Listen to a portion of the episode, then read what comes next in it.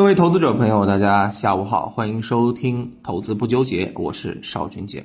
相信今天下午的这个盘面呢，确实让我们投资者纠结了一把啊，但其实也恰恰证明了我跟大家讲到叮嘱的东西是对的。箱体震荡，三千五百点上沿，三千三百点作为下沿，哪是那么容易破的，对不对？你要破上去，你一定要有相关的这个刺激的因素力量去推动，谁也不愿意。做给别人抬轿的那个力量，是不是啊？所以我们可以看到下午呢是很明显是出现了一些调整，而从今天的这个盘面上面来看的话呢，也是啊个股出现了一个普跌的这个情况，是不是？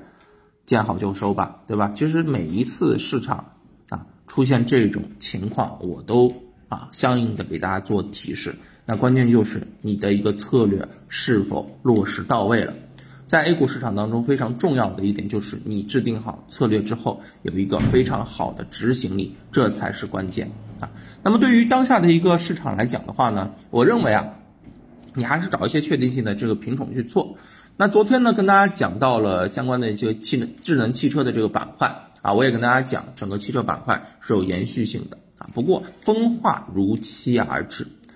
中午的话呢，简单的讲过了，因为汽车板块它本身所涉及到的方向实在是太多了啊，这个方向里面有很多很多的上市公司，存量资金博弈的这种前提之下，是不可能出现百股齐涨这种大范围吃大锅饭的情况的，资金只会给更好的品种留有余地。只会推动更好的上市公司股价持续的抬升啊，所以我们就看到这个时候出现分化了呀，对不对？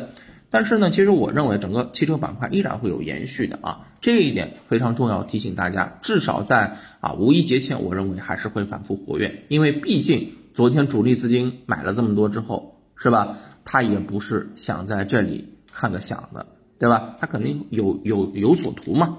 那么，首先我们来说一下，对于整个汽车板块，特别是智能汽车板块来讲，哇，你要知道啊，上海车展还在如期的这个召开，对吧？要到展到什么时候呢？是二十八号。那么二十啊十九号呢是媒体啊，然后呢二十一号，也就是呃这个呃也就是呃这几天啊将要开放的是什么呢？是专业观众。二十四号的时候才会对啊普通大众的进行开放。所以整个市场的一个关注度还会持续的提升，这一点提醒大家。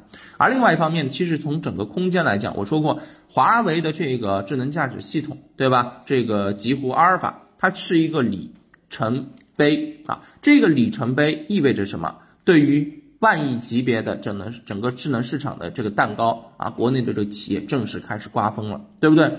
那其实智能汽车呢，有几个非常重要的细分。比如说自自动驾驶的一个前装、出行服务以及乘客经济，这三个都是智能汽车或者说自动驾驶在后面的一个分支，而这每一个分支，它其实市场规模都是超过万亿级别的。你想想看，三个万亿级别的这个市场得是多大的一个蛋糕，多好的一个前景，对不对？所以整个方向才刚刚启动啊，尚处非常非常低的位置。啊，这是一个对于市场机会的一个判断的眼光以及你的前瞻性。那么回到操作上面来，有了确定性，有了延续性之后，怎么去买，对吧？毕竟分化了。那我们来看一下啊，最近涨得好的一些啊品种，它都是有什么样的共性？比如说像上游的这个中矿资源。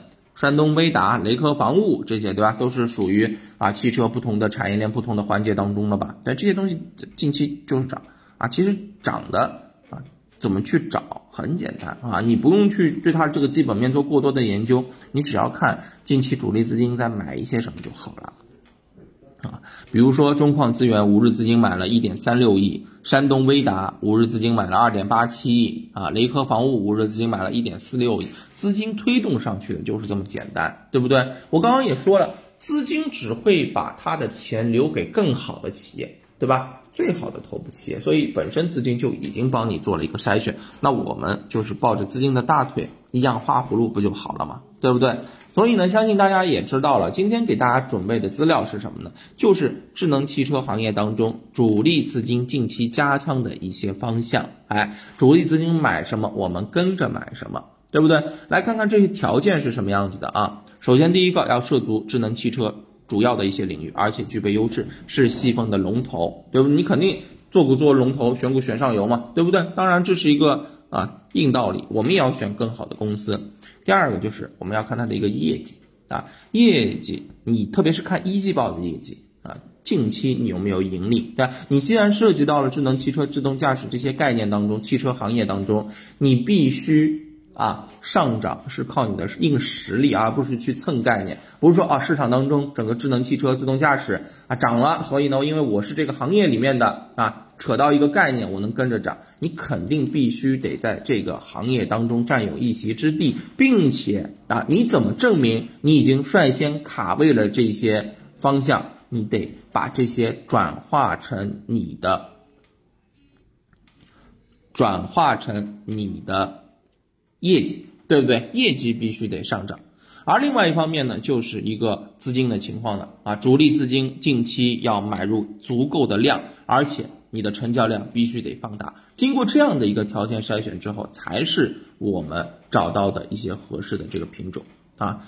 那么比如说啊，符合条件的已经涨的，像北汽蓝股，像这种的就是非常。好的，你看它近期加速上涨，涨了超百分之六十了吧，对吧？它为什么涨？你看看，它就是因为它是智能汽车制造当中高端化的啊这个细分龙头啊，业绩呢啊机构一致预期它是未来业绩预增超过百分之五十的，在启动前主力资金买入，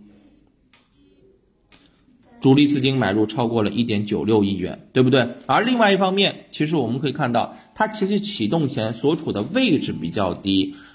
构筑了一个多重底之后啊，才出现了一个明确的上升，就是因为位置够低，基本面够好，条件满足，机构才会对它青睐有加。考虑的因素是多方面的，对不对啊？这是非常重要的。所以呢，今天呢，我们给大家在资料当中找到的就是一些目前啊符合了条件，但是尚处低位的一些品种啊。我们大家给大家举个例子啊。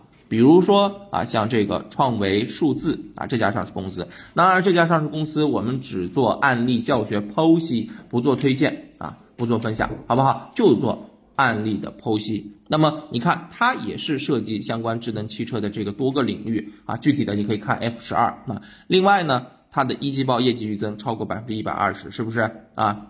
业绩已经是证明了这家上市公司在这个。范围里面，汽车智能化当中有一席之地，对吧？另外，五日资金买入超过两点三五亿元，五日均均量成交量是提升超过了百分之一百三十。你看这只个股现在处在什么位置？前期回调，然后呢，在啊很长的一段时间里面构筑了一个头肩底，对吧？今天是刚刚放量突破，你说说看，这样的一个品种是不是值得我们去期待？是不是？那言尽于此。更多的内容呢，我们说过了，放在了这一份智能汽车主力资金加仓的投资案例当中，投资资料当中，大家呢啊劳驾一位到评论区发言啊，你就可以领取我们的这个资料了，我会点对点的发给大家，好吧？我们的这个粉丝数量也在急剧的上升啊，感谢大家的这个支持，我呢也会每天啊帮助大家去挖掘最有料的东西，最有投资价值的投资机会。